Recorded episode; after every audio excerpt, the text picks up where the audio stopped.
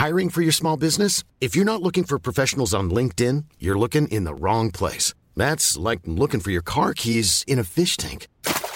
LinkedIn helps you hire professionals you can't find anywhere else, even those who aren't actively searching for a new job but might be open to the perfect role. In a given month, over 70% of LinkedIn users don't even visit other leading job sites. So start looking in the right place. With LinkedIn, you can hire professionals like a professional. Post your free job on linkedin.com slash people today.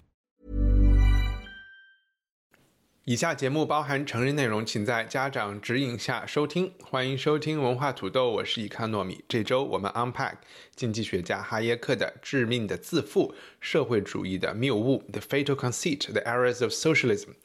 by Frederick von Hayek，对的，就是《通往奴役之路》这本书的作者哈耶克。《致命的自负》这本呢，是他出版的最后一本著作，一九八八年问世。很巧，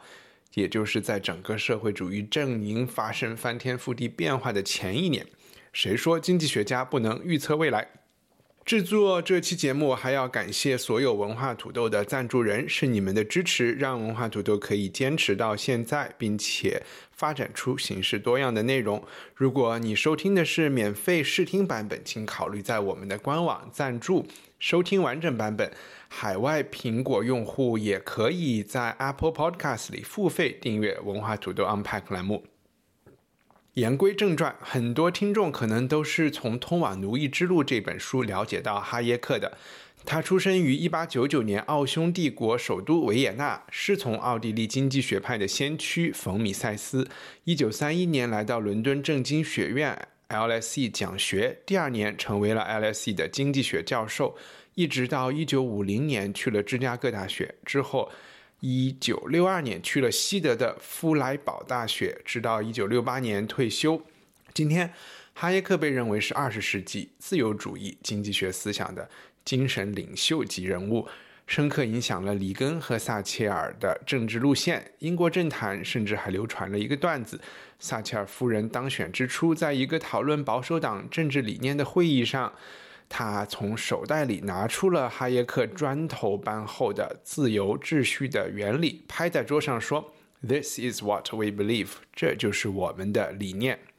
哈耶克自己其实对经济学的评价并没有那么高，常说在他的母校维也纳大学，经济学并不是一个独立的学科，只能作为法律系的一部分进修。他还有一句名言，大概的意思是说，经济唯一能帮助我们认识到的是我们对社会了解的局限。换句话说，我们并不知道我们在干什么。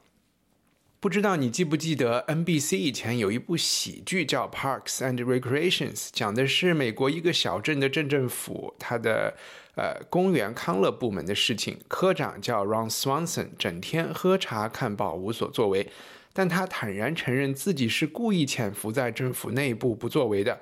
因为他相信政府干预越多，事情就被搞得越糟糕。这个角色让我猜想，是否是哈耶克思想和与之相关的芝加哥经济学派的门徒？我们可以说，哈耶克是一个高度警惕经济学家治国能力的人，也因此他在二十世纪的思想史地位是作为另外两股力量的挑战者和批判者而立足的。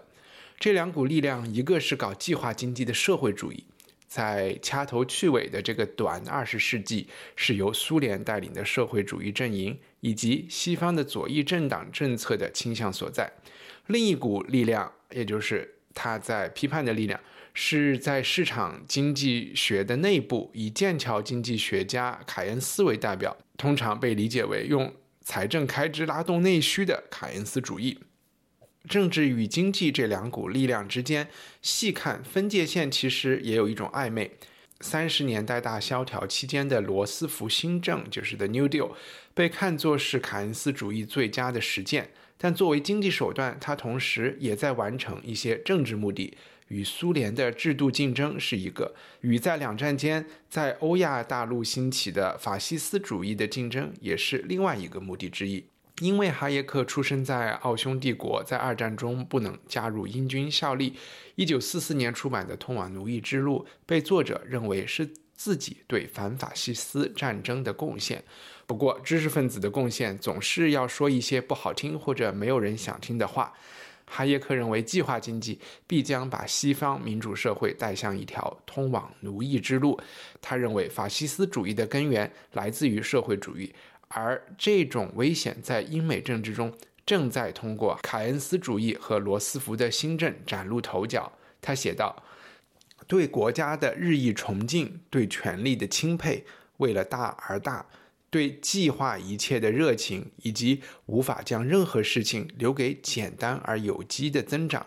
现在在英国的显著性并不比在德国低。伦敦政经大学在二战期间转移到剑桥，正是凯恩斯帮助哈耶克在剑桥找到了宿舍。他俩也喜欢在有时间的时候聊天，甚至夜晚一起在国王学院的天台上站岗执勤。我那天在 YouTube 上看到了哈耶克和美国作家 Leo Rosten 的一个长达三小时的精彩谈话，其中中段部分和凯恩斯有关，推荐大家去看。我的感觉是从性情、工作方式、兴趣爱好、世界观等等方面，哈耶克和凯恩斯都是截然相反的人。所以从他对凯恩斯的描述中，我们很容易看出哈耶克自己肖像的倒影。哈耶克是这样损凯恩斯的：他是我所认识的最聪明和最有原创性的思想家之一，但是经济学对他来说只是一个业余爱好。他认为自己可以一举重塑这个学科，但是他不能被称为一个掌握了自己研究领域的经济学家。他是一个直觉很好的人，博览群书，但是对他来说，经济学可能并没有重要到需要花太多时间去研究的地步。哈耶克回忆说，自己花了整整一年的时间研究、批判凯恩斯1930年的著作《货币论》。当他把成果给凯恩斯看的时候，凯恩斯很轻描淡写的说：“哦，你不应该花了这么多时间在这件事情上。我已经不相信我写的那些内容了。”可以想象哈耶克脸上当时拉了多少道黑线，所以他说，也正因如此，自己没有勇气花时间去研究与批评后来凯恩斯出版的代表作《就业、利息和货币通论》。哈耶克说，凯恩斯的早逝让他迅速成为了政治经济学的圣徒，《通论》这本书也就成为了某种意义上的福音书。但是凯恩斯自己如果健在，这个录像采访讲的是一九七八年，八成他会改变自己的看法。言语间似乎哈耶克有向凯恩斯请教过，难道他不担心凯恩斯主义被过度利用，成为共产主义者的某种工具吗？凯恩斯据说回复：如果他看到了这种危险，肯定会开一个记者会，拨乱反正。我想，对于一个亲眼目睹了开放自由的奥匈帝国如何葬送在民族主义的战火里的哈耶克来说，对于凯恩斯的这种安全感，就是说开一个记者会就能拨乱反正的安全感，他一定想说 “too simple, sometimes naive”。我想，凯恩斯是最后一代有如此安全感的英国精英了。对于他来说，剑桥或许是一间豪华的茅庐，但这并不妨碍他运筹帷幄，设计二战后的世界经济秩序。凯恩斯肯定是另外一个话题，这里提到他主要是想强调，哈耶克不是凯恩斯，他是一个书呆子气更强、方法更严谨，对于微观和细节充满了敬畏，对问题一定要刨根问底，并且对寻找到任何答案都无所畏惧的学者。早年，他曾短暂地受到废边社会主义的影响，让他抛弃掉社会主义的不是自己中年成家立业有所顾忌，而是他的逻辑推论告诉自己，计划经济会是一条走向集权、饥荒和奴役之道路。其实，写于二战间的通往奴役之路，哈耶克对社会主义的批判是故意比较温柔的，毕竟当时苏联是盟友之一。在哈耶克的著作里，从通往奴役之路之后，大概可以分为两个类别：一类是从科学的方法和跨学科的多个角度去分析社会主义为什么行不通的，《致命的自负》就是这条思路的一个句号。因为出版时哈耶克年事已高，甚至有人怀疑这本书的大部分文字是出自编辑之手。我觉得这并不重要，因为只要熟悉哈耶克人思想的人，就会发现。致命的自负完全是哈耶克一以贯之的思维和想法。哈耶克的另外一部分产出，甚至可以说是对自由主义更重要的贡献，是回答凯恩斯读了《通往奴役之路》之后向他提出的一个问题。用列宁的话说，就是那怎么办呢？之前提到撒切尔夫人包包里装着的那本《自由秩序原理》，就是哈耶克给出的回答。不记得上面是否有提到，哈耶克六八年退休，七四年和瑞典经济学家 Gunnar Myrdal，就是叫贡纳尔莫达尔一起被授予了。诺贝尔经济学奖，每次提到这个诺贝尔奖，哈耶克都是一脸苦笑。在他看来，自己和莫达尔一个属于右派，一个属于左派，被捆绑在一起，完全是因为颁奖机构不敢得罪人的中庸之道。莫达尔和哈耶克在二三十年代都对经济周期和货币理论的研究做出了重要贡献。之后的写作，他俩也都是跨学科研究的典范。莫达尔一九四四年出版的《美国的困境：黑人问题和现代民主》，可能和哈耶克的《通往奴役之路》一样，都是畅销出圈的书籍。莫达尔的太太 Alva Myrdal 是和裁军运动的领袖之一，一九八二年还被颁予了诺贝尔和平奖。八卦一下，在这样优秀的家庭成长会是一种怎么样的压力？这两位诺贝尔奖获得者的儿子 Ian Myrdal 是一位小说家。开创了当下文学圈大红大紫的自小说题材，I novel 这个词就是 Ian Myrdal 制造的。他同时也是一个很有名的毛泽东思想追随者。我不记得在 Unpack 毛泽东思想全球史那一期节目里是否有提到过他。他曾经拜访过柬埔寨，在西方为红色高棉洗地，功不可没。还是八卦比较好玩，不得不赞叹世界之小人生路径之离奇。回到哈耶克，刚才我有说《致命的自负》这本书是他最后一本，其中提到的诸多理论也是他一生研究的总结。我想提两个他之前的理论，在《致命的自负》这本书里都有很重要的一席之地，而且对于感受哈耶克大脑的运转方式是蛮有代表性的。第一个是很多经济系以及政治系学生都应该在某一段时间看过的一篇哈耶克1945年的论文，叫《知识在社会中的运用》。今天我们已经很习惯批评经济学家的模型和现实不符，例如经济学家习惯假设人的消费选择是理性的等等。但是哈耶克要批评的是整个用建模来模拟经济的思维方式，从根本上就有很大问题。这种错误来自于一种把社会现象，也就是说是人的问题，当成物理问题来解决的思维方式。我们以为，当人们掌握了所有信息，掌握了所有人的偏好，就可以做出理性的、符合逻辑的经济决策。就像我们以为掌握了所有原子的质量、加速度和方向，就可以预测未来一样。哈耶克认为，社会要解决的经济问题其实不是这样的。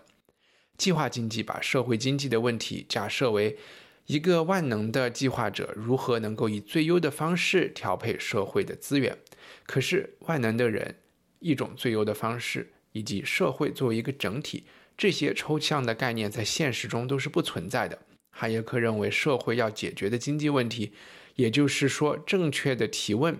有什么样的制度可以让每一个人根据自己的自身偏好以及自己掌握的知识来调度自己的资源？哈耶克认为，市场经济中自由浮动的价格体系就是这样一个去中心化的、碰巧演变成功的工具。他在这篇文章中说，人类之所以能够发展起我们的文明赖以为基础的劳动分工制度。是因为人类碰巧发现了一种使劳动分工成为可能的方法，也就是说市场价格体系。如果人类不曾发现这种方法，那么他们仍可能会发展起某种完全不同的其他文明类型，就像某种白蚁的部落一样，或者某种完全无法想象的其他文明类型。对此，我们只能够说，迄今为止还没有人成功的设计出了一种替代性的体系。这篇文章虽然很大篇幅都在讲价格体系，但其核心应该就是我所说的，经济研究最重要的问题是先要搞清我们问的是什么问题。第二个，我想举例的一个理论是哈耶克一九五三年出版，但其实据说他从二零年代就开始写的一本书，叫《The Sensory Order》，中文翻译叫《感觉的秩序》。这不是一本经济学或社会科学的著作，说起来可能属于哲学、心理学、控制论等范畴。我其实没有看过这本书的原著，只是听哈耶克在采访里提到过几次，做了一些粗略的了解。在《The Fatal Conceit》，也就是我们读的这本《致命的自负》中，也有提及。最近几年非常流行的行为经济学，可能也是经济学和心理学交叉的产物。但是对于维也纳长大的哈耶克，研究社会需要研究人和人的心理，乃至于生理的构造，其实是非常正常的一件事情。开一个小窗，我们常说的“基因”这个词的词源，你或许认为这是一个生物界的概念，但是哈耶克在好多场合都向大家说明，物种进化的观点早就存在于社会科学。语言学家四百年前就观察到了梵文和欧洲语言的相似性。基因这个词最早就是为了讨论印欧语系的宗源而创造的。所以，当达尔文用进化论来解释物种的起源，不过是在生物界套用社会科学的研究成果罢了。回到《感觉的秩序》这本书，至少是。以上是这期节目的预览部分，完整内容您可以在文化土豆的官网购买赞助人计划后随时获取。赞助人支付的费用用来支持主播制作文化土豆的全部内容。赞助人福利除了专享 Unpack 栏目之外，还可以定期收到主播的会员通讯，以及由听众一起制作的电子刊物《土豆小报》。我们的官网是 culturepotato 点 com。Even when we're on a budget, we still deserve nice things. Quince is a place to scoop up stunning high-end goods for 50 to 80% less than similar brands. They have buttery soft cashmere sweaters starting at $50, luxurious Italian leather bags, and so much more. Plus, Quince only works with factories that use safe, ethical, and responsible manufacturing. Get the high-end goods you'll love without the high price tag with Quince. Go to quince.com/style for free shipping and 365-day returns.